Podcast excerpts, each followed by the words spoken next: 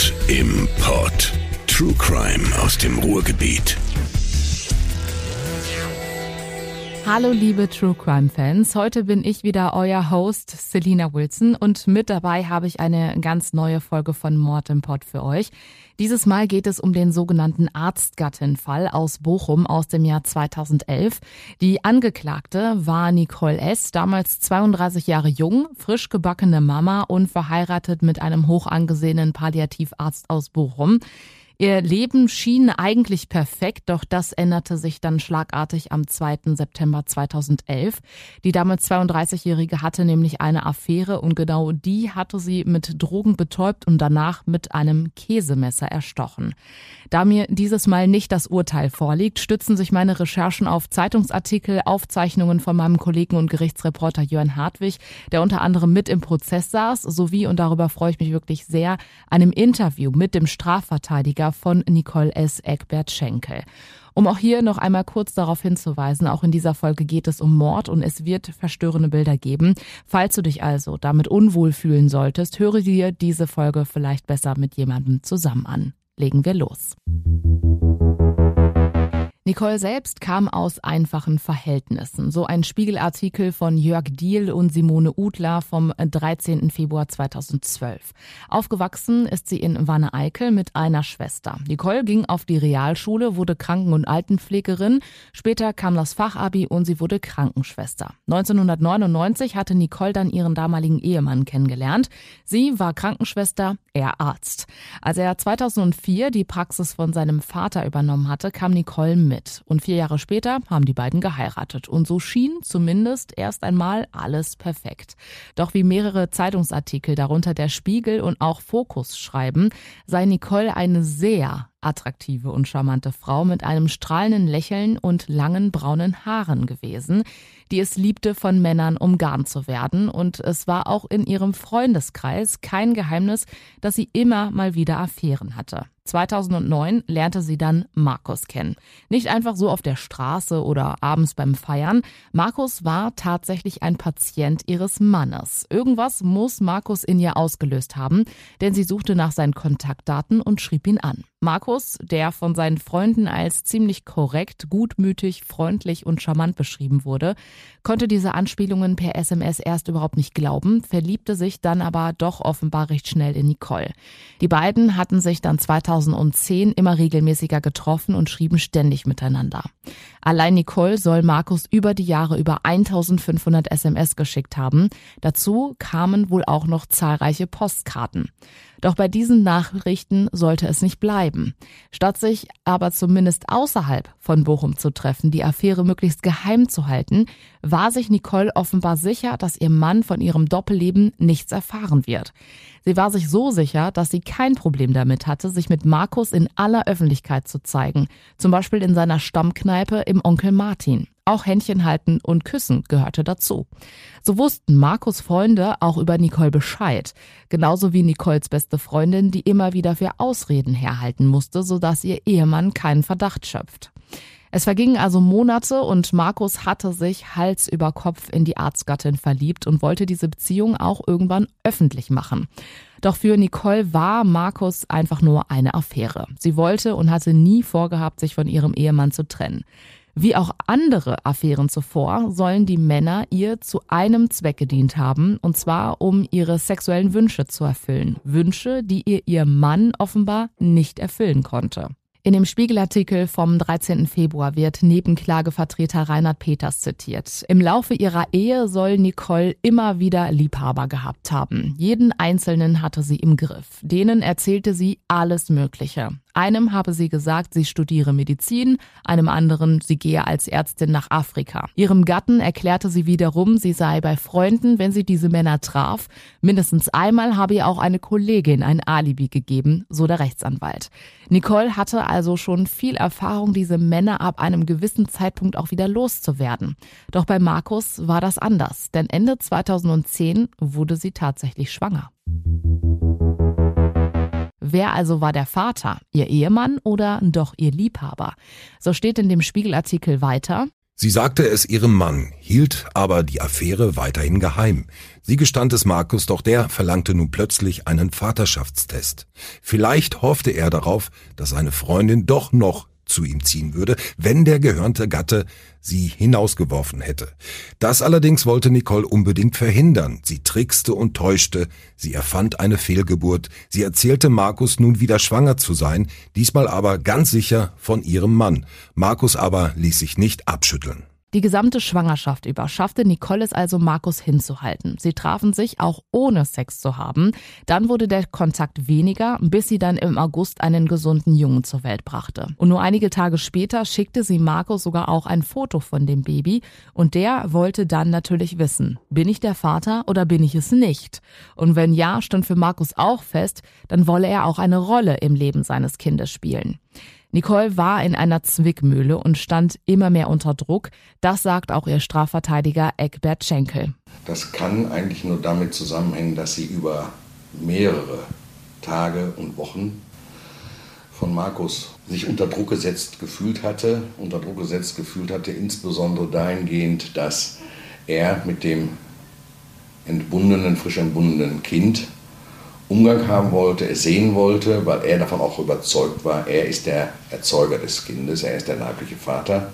Das war eine Drucksituation für meine Mandantin, die sie immer mehr und mehr einengte und wo sie dann auch lange Zeit wohl überlegt hatte, wie komme ich aus dieser Situation raus. Äh, das ewige Ausweichen half ihr wohl nicht. Was passierte dann? Der Polizei erzählte sie damals, sie wolle einfach nur ihre Ruhe haben und für ihr Kind da sein. Doch Markus habe immer und immer wieder auf einen Vaterschaftstest bestanden. Damit drohte ihre kleine Familienwelt zu zerbrechen. Als ihr Kind dann gerade einmal elf Tage alt war, fasste Nicole den Entschluss, Markus zumindest für das Wochenende ruhig zu stellen. Der 2. September 2011 war ein Freitag, der Tag, an dem Deutschland gegen Österreich in der EM-Quali gespielt hat. Markus, der eigentlich Börsenmakler in Frankfurt war, kam an diesem Tag erst wieder nach Bochum und hatte sich mit ein paar Freunden im Onkel Martin verabredet, um dort auch das Fußballspiel zu gucken. Dort hatte der damals 36-Jährige dann von Nicole eine SMS erhalten. Ich habe eine Überraschung für dich, Schnute, hieß es darin. Markus habe dann die Kneipe verlassen und sei in seine Wohnung zurück. Gegen 20 Uhr stand dann Nicole mit einem Pappbecher vor seiner Wohnungstür. Ihre Überraschung, Markus Lieblingsgetränk, ein Kakao mit Amaretto. Was er allerdings nicht wusste, seine Geliebte hatte seinen Drink mit schweren Betäubungsmitteln geträufelt. Nicole, die ja gelernte Krankenschwester ist, muss meiner Meinung nach schon gewusst haben, welche Auswirkungen ihre Mischung auf einen starken, ausgewachsenen Mann hat. Bei ihrer Vernehmung habe sie allerdings gesagt, dass sie zwar gewusst habe, dass Markus viel vertrage, sie sich aber nicht im Klaren darüber war, ihn damit auch hätte töten können. Während Markus also diesen Giftcocktail trank, sollen die beiden im Wohnzimmer miteinander gesprochen und auch geraucht haben. Als das Gift dann anfing zu wirken, muss Markus gemerkt haben, dass irgendwas nicht stimmt und sei in sein Schlafzimmer getorkelt. Hierzu Eckbert Schenkel. Also ich war bei der Planung nicht dabei.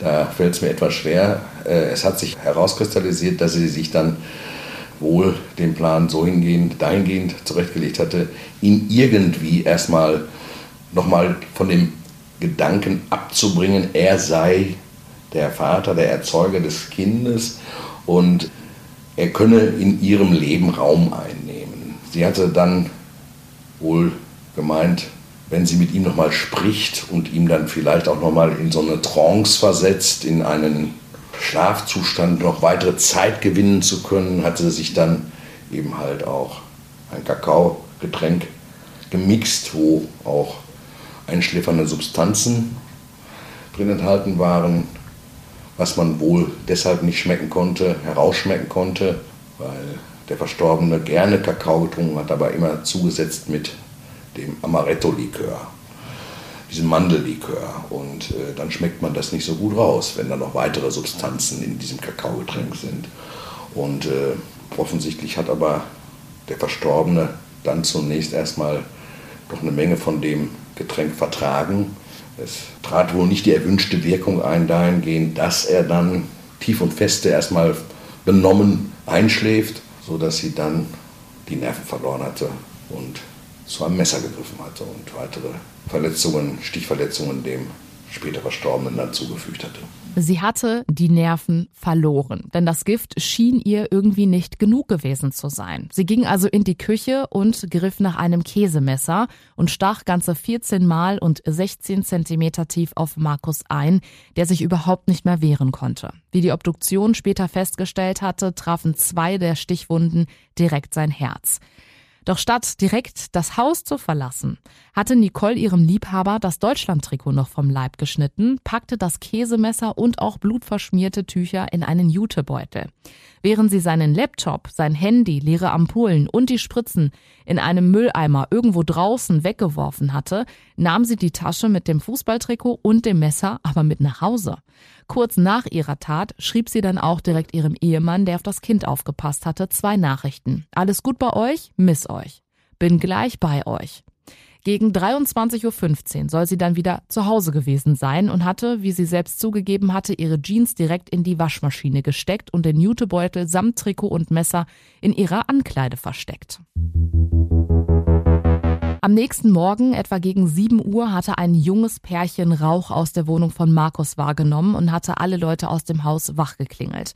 Danach hatten sie die Feuerwehr alarmiert und laut Polizeikommissar Dirk Stuckmann hatte eine Nachbarin einen Schlüssel und Zeugen versuchten noch bevor die Feuerwehr kam, in die Wohnung einzudringen. Doch selbst mit Handtüchern vor dem Mund war es ihnen einfach nicht möglich, der Rauch war einfach zu stark. Auch die Einsatzkräfte kamen vorerst nur in den Flur der Wohnung, sodass dann erst einmal das gesamte Wohnhaus evakuiert wurde. Als die Einsatzkräfte dann aber in das Schlafzimmer kamen, fanden sie eine teils verbrannte Männerleiche, die in Bauchlage parallel zum Bett lag, die Füße am Kopfteil. Als sie sie umdrehten, sahen sie dann die vielen, vielen Stichwunden. Laut Kriminalkommissar Norman Schüttauf war sein Körper blutverschmiert. Selbst das Löschwasser hatte eine starke Rotfärbung. Doch was war passiert? Ist Markus wegen der Schnittwunden verblutet oder hatte der Brand zu seinem Tod geführt? Fragen, die sich natürlich zu dem Zeitpunkt auch die Ermittler gestellt haben. Auch ob der Täter bzw. die Täterin das Feuer absichtlich gelegt hatte, um so eventuell den Mord zu vertuschen. Dass Markus unter einer erheblichen Menge Drogen stand, das ahnte zu diesem Zeitpunkt noch niemand. Ja, und keine 24 Stunden später nach der Tat stand die Mordkommission gegen 20.10 Uhr auch schon vor Nicoles Haustür. Freunde von Markus, die sich den Tag zuvor ja mit ihm in der Kneipe getroffen hatten, sagten dem Beamten damals, dass der 36-Jährige eben vorgehabt hatte, sich mit Nicole zu treffen. Die erste heiße Spur. Zwei Kriminalbeamte wurden dann von Nicoles Ehemann mit den Worten Was wollen Sie? Sie haben sich doch wohl im Haus vertan, scherzhaft empfangen. Doch Nicole muss perplex und auch irgendwie geschockt reagiert haben. Rudolf Hackmann war damals Leiter der Mordkommission. Als er ihnen sagte, dass sie einen Durchsuchungsbeschluss haben und dass Markus getötet wurde, hatte Nicoles Ehemann mit Ist das nicht ein Patient von uns geantwortet. Nicole hingegen soll leise Den kenne ich näher gesagt haben. Nicoles Ehemann war total verwundert, als dann der Vorwurf kam, dass seine Frau eine Affäre mit dem Opfer gehabt haben soll und dass die Vaterschaft von ihm angezweifelt werde. So soll er ihnen mit den Worten Was soll der Quatsch? Natürlich bin ich der Vater geantwortet haben. Der Leiter der Mordkommission, Herr Hackmann, hatte keinen Zweifel, dass Nicoles Ehemann hier auch die Wahrheit sagt. Er kam absolut glaubhaft rüber, sodass für die Ermittler Nicole immer mehr in den Fokus kam. Vor Gericht sagte er zudem aus, bei ihr zuckte der Adamsapfel, sie schluckte und der Blick ging nach unten. Für die Beamten war klar, diese Frau lassen wir jetzt nicht mehr aus den Augen. Doch Nicole versuchte es. Als ihr Mann sich nämlich umziehen wollte, er hatte nur eine kurze Hose und T-Shirt an, als die Beamten vor der Tür standen, fragte auch Nicole, ob sie nach ihrem Baby sehen dürfe. Doch statt das Kinderzimmer auf der ersten Etage aufzusuchen, ging sie ins Schlafzimmer eine Etage weiter zu ihrem Mann. Das versuchten die Beamten natürlich zu verhindern und Nicoles Mann wurde sofort wieder runtergerufen. Zur Sicherheit ist dann eine Ermittlerin Nicole hinterher und aus der Ankleide hatte die 32-Jährige aber bereits den Jutebeutel eingepackt in einer Mülltüte aus dem Dachfenster geschmissen. Die Ermittlerin hatte ihrem Kollegen gesagt, dass Nicole irgendetwas aus dem Fenster geschmissen habe. Auf die Frage, was haben Sie da am Fenster gemacht, antwortete Nicole, nur gelüftet. Doch die Beamten haben nachgehakt und sind natürlich nach oben und haben von dort aus den Müllsack liegen sehen. In dem fanden sie, neben dem blutgetränkten Deutschland-Trikot, auch das Käsemesser. Nicole soll noch alles versucht haben, um von sich abzulenken. Worte seien gefallen wie, das hat heute Morgen vor unserer Haustür gelegen, da will mir jemand was anhängen. Doch dieser Fund belastete sie natürlich schwer. Ich habe mir immer und immer wieder die Frage gestellt, warum hat sie diesen Beutel überhaupt wieder mit nach Hause genommen? Eine wirkliche Erklärung gibt es dafür nicht, sagt Strafverteidiger Eckbert Schenkel. Also mit viel Verstand kann man ja, da kann man ja nicht von ausgehen. Ne? Also sie hat ja andere Dinge, hat sie wohl mehr oder weniger bei Verlassen des Tatortes, hat sie ja weggeschmissen, zum Beispiel irgendeinen Laptop soll da weggeschmissen worden sein von ihr in irgendeinen Müllcontainer, der dann auch später entsorgt worden ist. Also man hat den gar nicht gefunden.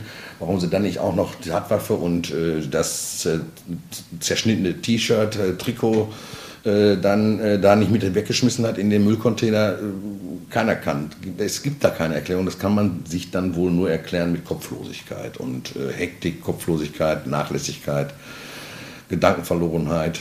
Ja, dass man dann als sie zur Vernehmung abgeführt werden sollte bei der Festnahme, sie dann ja noch versucht hatte, diese Tüte mit, den, mit dem, einem Tatwerkzeug, dem Trikot und weiteren Utensilien, die bei der Ausführung der Tat dabei waren, dass sie die aus dem Fenster geschmissen hatte und dabei beobachtet wurde. Das ist natürlich keine Frage, dass das ein Hauptbelastungsbeweismittel gewesen ist.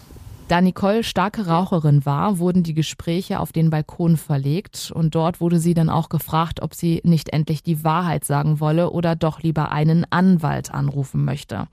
Sie entschied sich für das Zweite, wohingegen sie erst einmal ihre Schwiegermutter anrief und die dann den Familienanwalt. Während alle auf den Anwalt gewartet hatten, muss Nicole dann ein Gespräch zwischen Herrn Hackmann und seiner Kollegin mitbekommen haben, in dem es darum ging, dass die Leiche erstochen und verbrannt war. Bei dem Wort verbrannt sei sie hochgeschreckt, so als hätte sie von diesem Brand wirklich keine Ahnung gehabt.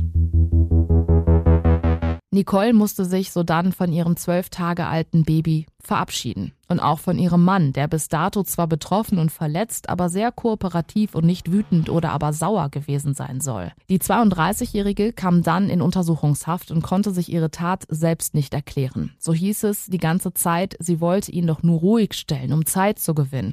Sie wollte, dass er das Wochenende verschläft. An dem Sonntag hatte sie dann ihren Strafverteidiger Eckbert Schenkel kennengelernt. Sein erster Eindruck von ihr war? Sie war erschütternd abwesend. Sie war erschüttert über das, was dann passiert ist, die Festnahme. Ihr erklärt worden ist, warum sie festgenommen worden ist. Und sie war auch irgendwie abwesend. Äh, ich habe bei unseren ersten Kontakten auch gar nicht so viel mit ihr gesprochen, sondern mich dahingesetzt und mal abgewartet, ob sie was sagt. Sie hat nicht so viel gesagt und die Sorge galt ihrem kleinen Sohn. Die Sorge galt schon auch, was ist mit meinem Mann, was ist mit der Familie um meinen Mann herum, aber insbesondere, was wird mit meinem Sohn sein und äh, was kommt auf mich zu. Und da konnte ich ihr noch nicht so viel zu sagen, wollte ich auch gar nicht, weil ich noch keine umfassenden Informationen hatte. Mir reichten die wenigen Informationen, die ich bis dahin hatte, die reichten nicht, um mehr sagen zu können. Mhm. Deshalb habe ich mal gewartet, ob sie mir ein bisschen was sagt, aber dazu war sie zu erschüttert und zu abwesend. Und so wurde eben erst einmal gewartet, bis die Kriminalbeamten alle Fakten zusammengetragen hatten. Und man wollte natürlich auch wissen, wie Markus letztendlich gestorben ist. Als der Obduktionsbericht veröffentlicht wurde, kamen immer mehr Details über Markus letzten Stunden ans Licht. Im Grunde genommen ein, ein Zusammenspiel von verschiedenen Dingen war es. Die Betäubung einmal durch ein Medikament, Bromazepam, dann die Betäubung unter anderem auch durch Morphium, weil sie auch noch dem später Verstorbenen, in seinem benommenen Zustand wohl auch Morphium injiziert haben soll. Und dann eben halt auch die Stichverletzungen, die ja dann auch zu einem Blutverlust führten. Alles zusammengenommen hatte dann natürlich tödliche Auswirkungen. Vor Gericht hatte Nicole lange geschwiegen, suchte nur Augenkontakt mit den Richtern und Anwälten, wich den Nebenklägern Markus Eltern und den knapp 80 Zuschauern aus. Laut Staatsanwalt Reinhard Peters versuchte sie, sich so bei den Richtern einzuschleimen und die Rolle der unschuldig Gescheiterten zu spielen, tropfend vor Selbstmitleid. So steht es in den Gerichtsunterlagen meines Kollegen Jörn Hartwig. Es gab mehrere Verhandlungstage und die Beweise, dass Nicole aus Heimtücke ihren Liebhaber umgebracht hatte, spitzte sich immer mehr zu. Nebenklagevertreter Peters stellte das wenige, was Nicole gesagt hatte, in Frage. So steht in dem besagten Spiegelartikel, was hätte Nicole ihrem Liebhaber denn erzählen wollen, wenn er wieder zu sich gekommen wäre? Warum hatte sie Einweghandschuhe dabei? Und hätte die Krankenschwester nicht wissen müssen, dass die verabreichte Morphiumdosis bereits tödlich gewesen wäre? Es gibt zahlreiche Widersprüche. Viele Dinge, die sie getan hat, sind nicht logisch, sagte der Anwalt von Markus Eltern. Am letzten Prozesstag hatte die Angeklagte dann aber doch das Wort ergriffen und einen Brief an Markus Eltern vorgelesen. Ich habe viele Fehler gemacht und alles nicht zu Ende gedacht. Ich habe Markus nie verlieren wollen. Ich hatte keinen Plan, ihn zu töten. Ich habe nur Angst gehabt. Mir ist selbst so fremd, was da passiert ist. Ich habe verkannt, wie sehr er mich geliebt hat. Markus war ein lieber, netter Mensch. Das schlimmste Gefühl ist, dass man ihn nie wiedersehen kann. Schon jetzt habe ich Angst vor dem Moment, wenn mein Sohn, der sein Lächeln hat, alles erfahren wird. Dieser Tag wird sein Leben für immer verändern. Des Weiteren hatte sie im Prozess erklärt, mir ist selbst so fremd, was da passiert ist. Das war ein ganz dunkler Teil von mir. Laut ihrem Strafverteidiger hatte Nicole bitterlich geweint und endlich auch Reue gezeigt. Doch im Gerichtssaal wurde sie tatsächlich ausgebuht. Weder ihr Ehemann noch ihre Schwiegereltern und Eltern sagten damals in dem Prozess aus.